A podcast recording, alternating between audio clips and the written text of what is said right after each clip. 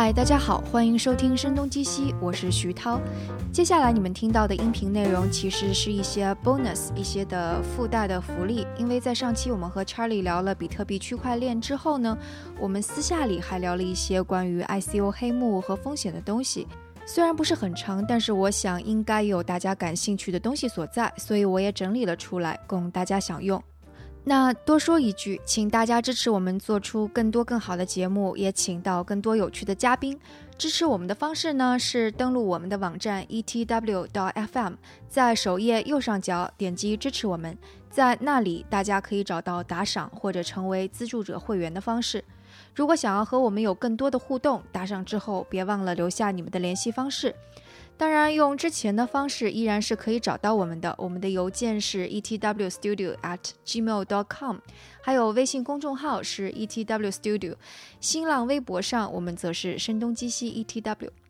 好，那就请大家享用这期 bonus 吧。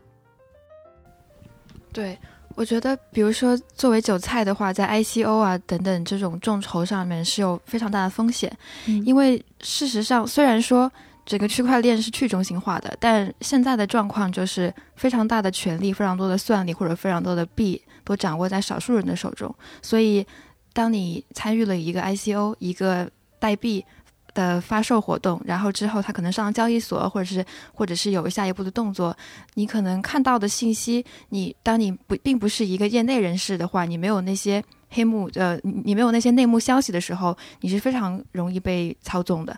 有更加细节一点的吗？更加更加细节一点的，就是就是会有庄家这件事啊。那这就跟股票市场其实很像，对吧？对，就很像股票市场上的一些庄家做事等等。普通的韭菜都是没有办法知道，所以这也跟监管非常重要，比方信息披露怎么做非常重要有关系。黑幕这个事情其实还挺难，为什么？因为现在的这个状况就是并没有非常多人受到。受到损失，因为现在涨得很厉害，所以大家水涨船高。对，因为现在是，呃，现在是牛市。嗯哼，对，即使是在熊市里面，大家也都没有说很多人受到了，就是说一下子就，呃，倾家荡产这样的事情还没发生过。嗯，所以直接说非常可怕的骗局，好像倒还真的没有。所以就是可能。比较可怕的是，越来越多人进来之后，然后再遭遇到一轮崩溃，好搞笑，那个才是可怕的。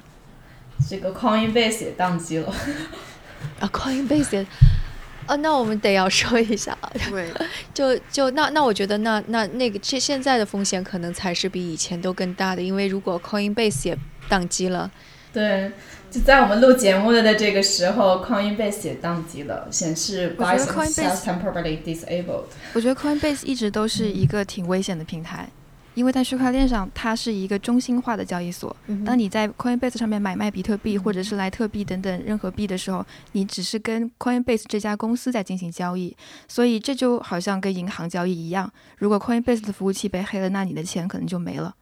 就像那天 Coinbase 登上排行榜第一名的时候，他很快就给所有的用户发了一份邮件，里面就解释了说这个风险有多大，希望告诉大家，尤其是美国的大妈们，你们得小心。对我觉得可能他自己也意识到自己作为一个中心化交易所，在区块链上的风险是非常大的。嗯，但即使是分散化的，其实风险也还在这儿。其实区块呃就是在硅谷区块链上的安全问题也成为了一个讨论挺热门的东西。但凡你去参加各种各样的和安全相关的会议，他们都会提。到这一点，对，因为有出现过非常多次，呃，有一些服务被黑，然后很多人损失了自己的就是数字货币的资产。对，是。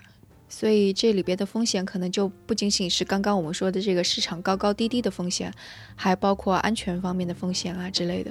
对，有过一次非常乌龙的事件，就是有一家美国的公司在做 ICO，然后大部分的公司都是在自己的官网上面，然后公开一个钱包地址让大家去投资。然后这家公司它它的网站代码在 ICO 当天被黑了，所以当那个黑客就把那个钱包地址换成了他自己的钱包地址，所以所有的众筹的参与者都把钱就是存给。了一个不知道是谁的人。嗯，好吧。好，这就是这期的 bonus。别忘了关注我们和支持我们，去我们的网站 etw 到 fm 上去逛逛。那我们下期节目再见。